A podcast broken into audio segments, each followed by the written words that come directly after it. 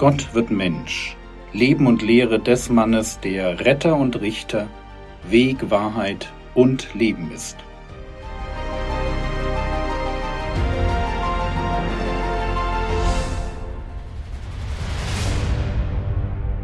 Episode 65 Johannes der Täufer Teil 7 Wir sind bei der Frage, was heißt es, der Buße würdige Frucht zu bringen? Nach dem ersten Thema Liebe deinen Nächsten wie dich selbst kommen wir heute zu einem anderen Punkt. Lukas Kapitel 3, die Verse 12 und 13. Es kamen aber auch Zöllner, um getauft zu werden.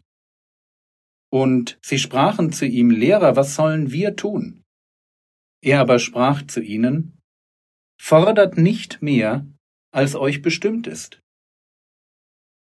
Ich glaube, dass über Zöllner ein paar Missverständnisse herrschen, und denen möchte ich jetzt begegnen. Zöllner kommen in der Bibel nicht gut weg. Das stimmt. Es sind Begriffspaare wie Zöllner und Sünder oder Heide und Zöllner, die uns einen Eindruck davon vermitteln, wie man über Zöllner dachte. Zöllner waren wahrscheinlich nicht die Traumschwiegersöhne der jüdischen Mamas.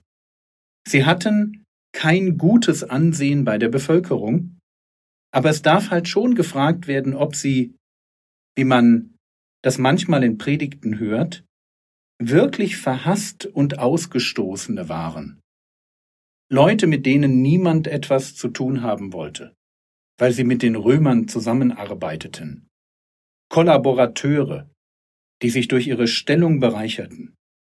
Ist dieses negative, sogar sehr negative Bild von Zöllnern korrekt?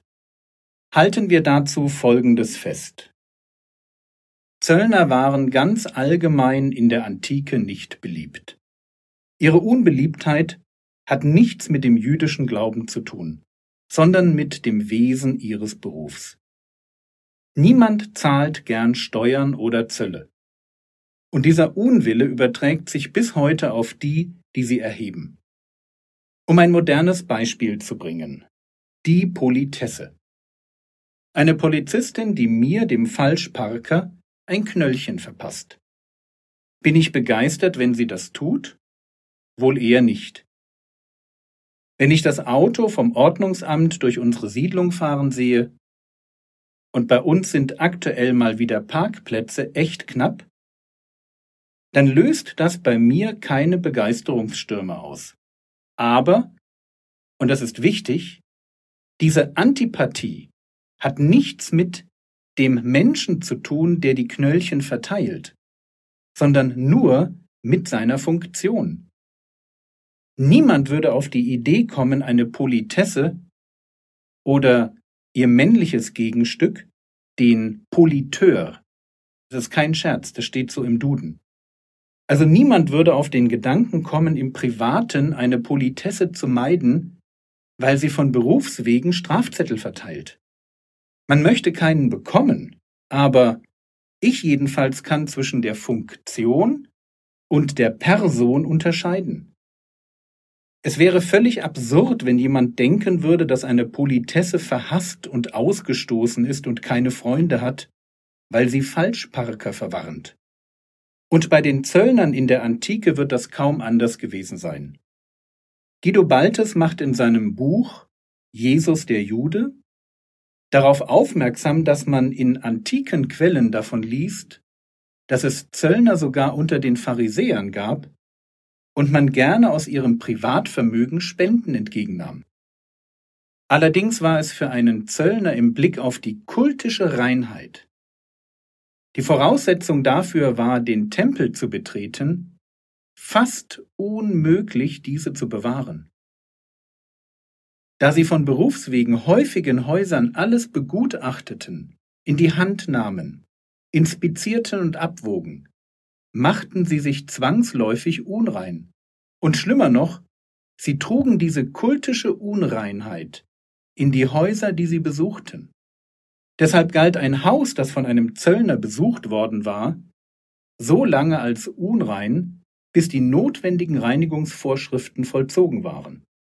Ihr Besuch war also mit einem erheblichen Mehraufwand verbunden, der bestimmt nicht zu ihrer Beliebtheit beitrug. Und noch etwas, was jetzt für unseren Text von Bedeutung ist. Zöllner standen in dem Ruf, ihre Position auszunutzen und mehr Zoll zu nehmen als nötig, sich also zu bereichern. Sie werden deshalb in jüdischen Texten mit Räubern verglichen allerdings nicht, weil man ihnen grundsätzlich Diebstahl unterstellte. Das Erheben eines Zolls war an sich nicht das Problem.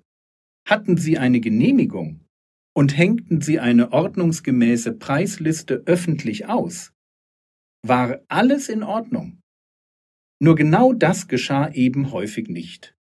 Und deshalb ist es im Blick auf die Zöllner einerseits falsch, sie als die Ausgestoßenen der Gesellschaft zu betrachten, mit denen niemand etwas zu tun haben wollte? Andererseits ist es richtig, dass sie als Berufsgruppe unter einem Generalverdacht standen. Ihr Beruf war nicht beliebt. Ihre berufsbedingte Unreinheit bestimmt lästig. Und ihnen hing der Ruf an, Betrüger und Wucherer zu sein. Und auf diesen letzten Punkt stellt Johannes der Täufer ab, wenn es heißt, Lukas 3, Vers 12 und 13, es kamen aber auch Zöllner, um getauft zu werden, und sie sprachen zu ihm, Lehrer, was sollen wir tun? Er aber sprach zu ihnen, fordert nicht mehr, als euch bestimmt ist. Denken wir dabei an Zachäus, den Oberzöllner, dessen Buße von den Worten begleitet wird, Lukas Kapitel 19, Vers 8. Zachäus aber stand auf und sprach zu dem Herrn, Siehe Herr, die Hälfte meiner Güter gebe ich den Armen. Und wenn ich von jemand etwas durch falsche Anklage genommen habe, so erstatte ich es vierfach. Falsche Anklage. Gemeint ist Folgendes. Der Zöllner stand zwischen dem römischen Staat und der jüdischen Bevölkerung. Nur er wusste genau, wie hoch er die Steuern und Zölle ansetzen durfte. Und aus diesem Wissen heraus war es für ihn leicht, eine falsche Anklage, also nicht vor Gericht, sondern gegenüber dem Steuerpflichtigen, eine falsche Anklage zu machen, mehr zu fordern, als eigentlich erlaubt war. Und Zachäus gibt diese Sünde zu.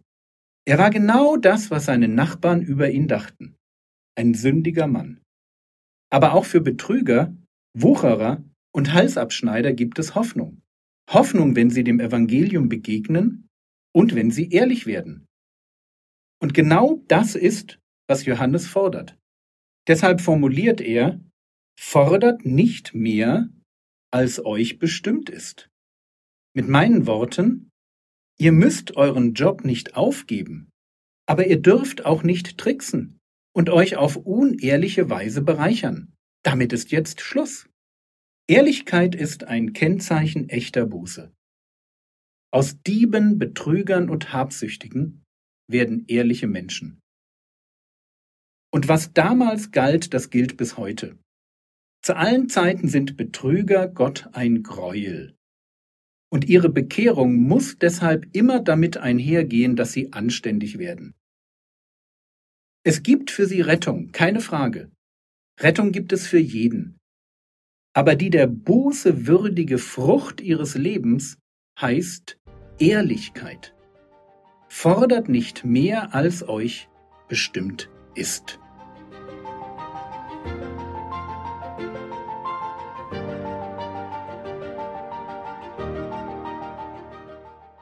Was könntest du jetzt tun? Du könntest als Ergänzung in meinem Jüngerschaftskurs die Lektion über Betrug und Diebstahl durcharbeiten. Der Jüngerschaftskurs mit Namen Vollgas findet sich auf frogwords.de und in der App. Es ist Lektion 101. Das war's für heute. Wenn du regelmäßig über andere Länder beten willst, gibt es die App Operation World. Trotz des englischen Titels sind die Texte auf Deutsch. Der Herr segne dich, erfahre seine Gnade und lebe in seinem Frieden. Amen.